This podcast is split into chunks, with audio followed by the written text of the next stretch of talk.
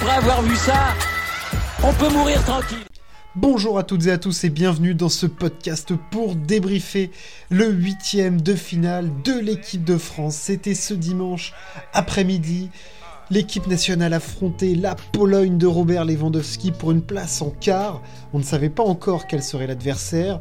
On sait maintenant, c'était pour affronter l'Angleterre. Et on aura un choc. France-Angleterre en quart de finale. L'équipe de France a fait largement le travail, emmené par un Kylian Mbappé stratosphérique. Euh, ça a fait le boulot, ça n'a pas tremblé pour l'équipe de France. Euh, voilà, de très bonnes choses sur le terrain. Une victoire 3 buts à 1 un doublé d'Mbappé, un but de Giroud qui devient bah, recordman de buts euh, en équipe de France. Bref, c'était vraiment le euh, dimanche parfait pour l'équipe de France, rien à dire. Euh, on va revenir évidemment un petit peu sur, le match, mais voilà, pour faire grossièrement le, débrief, c'est passé, il n'y a, pas trop eu de, soucis, on n'a pas été stressé, il n'y a pas eu de stress en tout cas au moment de, discuter de la qualification de l'équipe de France. Euh, ce match, face à la Pologne. Euh, la Pologne que l'on avait vue bah, plutôt décevante hein, face à l'Argentine hyper conservatrice. On était curieux de savoir ce qu'ils allaient être capables de mettre en place face à l'équipe de France. Voilà, opposer, voilà, quelles sont les armes que tu mets quand tu dois défendre Mbappé, Giroud, Dembélé, Griezmann, euh, un milieu de terrain avec aussi Aurélien Chouameni et Rabiot. On le sait, les, faiblesses défensives françaises sont présentes. C'était aussi intéressant pour nous de savoir si Deschamps allait vouloir relancer Benjamin Pavard ou pas. La réponse c'est non, c'est Jules Koundé. Euh, voilà, il préfère mettre euh, un mec qui est pas à son poste plutôt que de mettre Benjamin Pavard. Je pense que ça en dit long sur euh, voilà, la, confiance qu'accorde Didier Deschamps à Benjamin Pavard. Clairement, je pense qu'il l'a perdu. voilà, le joueur aussi est perdu. Je pense que c'est une situation assez compliquée qui est celle de Benjamin Pavard. L'équipe de France est rentrée dans ce match vraiment très bien. Il y a eu 25-30 premières minutes avec de l'intensité, du jeu rapide, de la profondeur, euh, des petites occasions, des percées, des récupérations de balles hautes. Vraiment, ça a étouffé la Pologne. On n'avait pas de, grosses, grosses occasions, mais des belles situations quand même. Euh, voilà, il n'y avait pas d'occasion polonaise. Et puis, je sais pas pour par quel euh, voilà euh, c'est aussi euh, l'effet de match hein, c'est aussi comme ça que ça se passe. Tu peux pas dominer un match du début à la fin. La Pologne s'est retrouvée à aller un petit peu mieux a eu une énorme occasion vers la 37e minute je crois quelque chose comme ça une énorme occasion avec Hugo Lloris qui sauve et Varane qui fait un sauvetage sur sa ligne. Et en fait c'est dans ce laps de temps de 10 minutes où la Pologne était mieux que l'on a vu les limites de la défense française que l'on connaît, on les connaît les limites de la défense française. On sait que c'est pas très serein, ça laisse, il y a des espaces, on peut réussir à combiner. Alors l'avantage c'est que la Pologne offensivement et on, y reviendra, euh, ça peut poser des problèmes par la suite. C'est pas des foudres de guerre non plus, c'est-à-dire qu'en dehors de Lewandowski, c'est quand même plutôt faiblard, donc c'est plutôt facile à cibler. Mais c'est vrai que quand on voit les espaces qu'il y a eu à certains moments, on peut si on se projette, avoir peur. Mais vraiment, c'est le seul moment où l'équipe de France a tremblé. C'est sur cette action-là. Sinon, sur le reste, il n'y a rien à signaler. Et le but de Giroud euh, à la mi-temps clôt clairement, enfin, met pas fin aux espoirs polonais encore, mais clairement met un coup de boost à l'équipe de France et met un énorme coup d'arrêt à la Pologne qui, à ce moment-là du match, allait beaucoup mieux. La passe d'Mbappé, elle est parfaite et Giroud qui conclut en croisant sa frappe, en trompant euh, Chefny, c'était parfait, rien à dire. Il dépasse à ce moment-là Thierry Henry pour le record du nombre de buts en équipe de France. Donc ça, c'est aussi un autre moment euh, historique euh, pour lui quand même. Hein, c'est quand même un accomplissement hors norme. Alors, il est vrai que on pense que Mbappé, à un moment, va le dépasser, mais le fait est qu'à ce moment-là, c'est lui qui détient le record. Euh, deuxième mi-temps, il euh, n'y a rien à dire. La deuxième mi-temps de l'équipe de France, elle est parfaite. Euh, à aucun moment, la Pologne n'a espéré ou n'a eu des occasions qui lui laissaient l'opportunité d'espérer. Et l'avantage de l'équipe de France, c'est qu'elle a en son sein un des trois meilleurs joueurs du monde et que ça, c'est un avantage, mais, hors norme, parce que ce que fait Mbappé sur cette fin de match, c'est exceptionnel. La frappe qu'il met, elle est monstrueuse. Enfin, les deux frappes qu'il met sont énormes. Mais la première, elle est vraiment parfaite, elle est puissante. Et la deuxième, elle est magnifique en lucarne aussi. il a été chirurgical ce soir. Et c'est ça qui est énorme parce que dans le jeu, il fait cette passe décisive, mais on l'a entre guillemets pas vu tant que ça, notre ami, euh, notre ami Kylian. Euh, moi, je l'ai vu moins faire de courses ou quoi. Il a souvent été parfois repris, mais dans la conclusion, c'est exceptionnel d'être aussi précis que ça.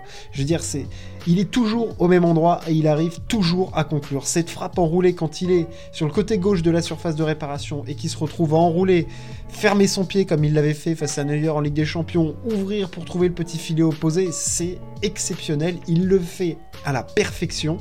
C'est un des meilleurs, si ce n'est le meilleur à ce jeu-là en ce moment. Et il est, mais il est en mission. Il est clairement en mission.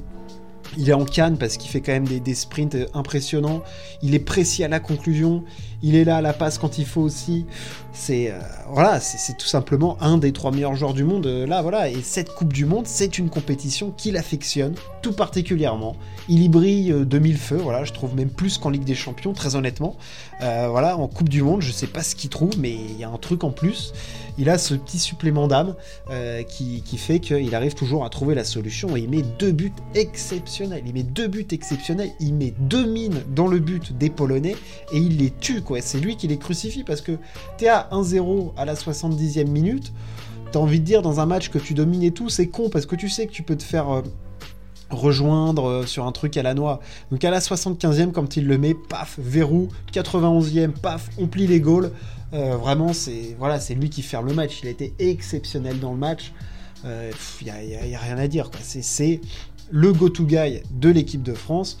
C'est voilà, sans lui, on en serait, enfin, on en serait peut-être là, mais je veux dire, il apporte quelque chose qui est qui au-delà de tout quoi. C'est vraiment c'est le plus des joueurs qui ont le, petit truc en plus quoi. Voilà, clairement. Et on l'a dans notre équipe et c'est une bénédiction parce que ça, te permet d'avoir une arme supplémentaire ultime.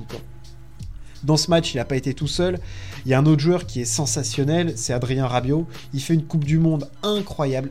Il a un volume au milieu de terrain qui est juste sensationnel en termes de récupération de balles, de course. Euh, Adrien Rabiot abat un travail fou. Euh, je veux dire, moi, c'est un joueur que je trouvais très fort au PSG. Et c'est vrai que ça a été un petit peu gâché cette, euh, cette fin à Paris. Et on a oublié quel joueur c'était, clairement. Euh, et Adrien Rabiot au milieu de terrain est juste un monstre. C'est juste un monstre. Il est dans une dimension en ce moment euh, parfaite. Voilà, c'est exceptionnel. Ensuite, on peut parler des matchs de, Giroud. Euh, il a été parfait, Olivier Giroud. Je veux dire, juste quand il le fallait. Il a pas eu beaucoup. Il a touché 8 ballons dans, la première mi-temps, donc c'était pas simple. Il met un but quand même. Il se voit un but refusé sur une retournée acrobatique. Bon, euh, est-ce qu'il y a vraiment faute avant? C'est à discuter, mais euh, il, est, parfait dans ce rôle-là. Et en équipe de France, pareil, ça fit lui aussi très très bien. Griezmann sait tout faire, clairement, sur un terrain. Là, il est au milieu de terrain, on le voit orienter le jeu quand il le faut, lâcher le ballon et tout. Enfin, pareil, là, c'est en équipe de France, ces joueurs-là arrivent. Alors, c'est orchestré par des chants et tout, mais t'as l'impression qu'ils sont tous à leur poste et que voilà, tout coule de source pour eux et ils arrivent à trouver les les bonnes zones, les bonnes solutions, euh, tout, est, tout est vraiment parfait. Quoi. Il y a, rien acheté, il y a clairement rien acheté, et c'est un bonheur de, voir ça, quoi. C'est orchestré à la perfection. Qui de qui d'autre parler euh, La défense. Alors la défense, euh, c'est le seul petit bémol que je mettrais. J'ai pas trouvé ça exceptionnel au niveau défensif, très honnêtement. Il y a eu des brèches qui sont entre guillemets inquiétantes. Euh, parce que là, en plus, on sait maintenant qu'on va affronter l'Angleterre, et l'Angleterre est une machine offensive depuis le début euh, de la Coupe du Monde. Hein. Faut pas oublier que premier match, ils en mettent 6, là, ils en mettent 3 au Sénégal. Euh, ça met des buts, ça met des buts. L'Angleterre, tu as une puissance offensive qui, est, qui est énorme. D'ailleurs, on va faire le focus sur ce match. C'est un énorme choc, clairement.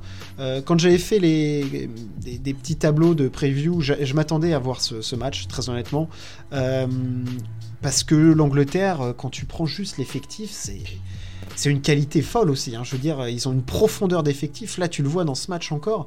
T'as Bukayo Saka qui sort, tu te retrouves avec Marcus Rashford qui rentre, t'as Grealish qui rentre aussi. Enfin, ils ont une profondeur. Et quand tu vois ce qu'il y a sur le terrain, Waouh, waouh, waouh, waouh. Alors oui, c'est pas toujours exceptionnel, euh, mais quand sur le terrain, t'as euh, Phil Foden, Harry Kane, Saka, euh, Jordan Henderson, Declan Rice, Judd Bellingham, Kyle Walker, c'est quand même du très très haut niveau. Et puis quand tu vois que sur les bancs des remplaçants, t'as, bon bah, voilà, on l'a dit, hein, T'as Mason Mount, t'as Eric Dyer, t'as Jack Grealish, t'as Marcus Rashford. Bah ouais, bah, Kieran Trippier, c'est des joueurs qui, sont titulaires dans leur club, quoi. Et, l'Angleterre met beaucoup de buts. Et c'est moi, c'est là pour moi la, petite inquiétude que j'ai. C'est une équipe qui met les buts. Là, ils ont mis trop au Sénégal, ils ont mis trop au Pays de Galles, ils en avaient mis 6 lors de leur premier match. C'est une équipe qui met les buts. Et l'équipe de France, sa faiblesse, elle peut être défensive pour moi. On n'a pas encore affronté d'équipe qui pouvait faire mal offensivement réellement. Et là, je pense qu'on va avoir un choc. Un sommet de cette Coupe du Monde, c'est presque. Enfin, c'est un peu une finale avant l'heure, très honnêtement, parce que c'est deux équipes qui sont vraiment prétendantes au titre, pour moi. Et ça va être hyper intéressant de, voir comment l'équipe de France va s'adapter à ça. Parce que si certes, euh, les Anglais vont pouvoir essayer de marquer des buts et tout, en France, on a deux armes majeures sur les côtés qui sont Kylian Mbappé et Ousmane Dembélé. Alors il y en a un qui est clinique en contre, l'autre moins. Je, vous laisse deviner par vous-même qui, est qui.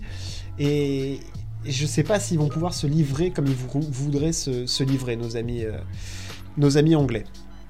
En tout cas, ça va être, je pense, une très grande confrontation. Euh, j'ai déjà hâte de voir ce que ça a donné parce que euh, là, c'est le premier gros test pour l'équipe de France. Clairement, on va être mis à l'épreuve, que ce soit au milieu de terrain, en attaque, en défense, il va y en avoir de partout, ça va être un duel très physique, mais je pense que l'équipe de France peut...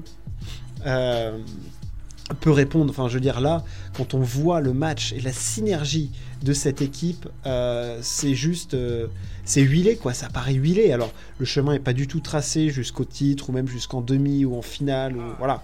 Mais clairement, il y a quelque chose dans cette équipe. Et ce qui me plaît aussi beaucoup, c'est que l'équipe de France propose un, style de jeu qui est complètement différent de celui qu'elle proposait lors de la Coupe du Monde 2018, où c'était vraiment verrouillé, cadenassé, on concédait très peu d'occasions offensivement, c'était un peu plus pauvre. Là, clairement, ça propose du jeu offensif, on assume du déséquilibre, on va concéder des occasions, on est plus, friable, parce que si je pense qu'une charnière et les latéraux qu'on a sont un petit peu moins bons que ce qu'on avait en 2018, euh, mais offensivement, tu peux faire plus mal, tu peux plus tuer, quoi. Et voilà, et en plus, on a avec nous, bah, on a Kylian Mbappé, et ça, voilà, ça c'est, l'arme ultime. Voilà sur euh, ce match, voilà pour ce podcast. J'espère que ça vous a plu. N'hésitez pas à partager et à vous abonner. Et on se retrouve très très vite. Ciao, à plus.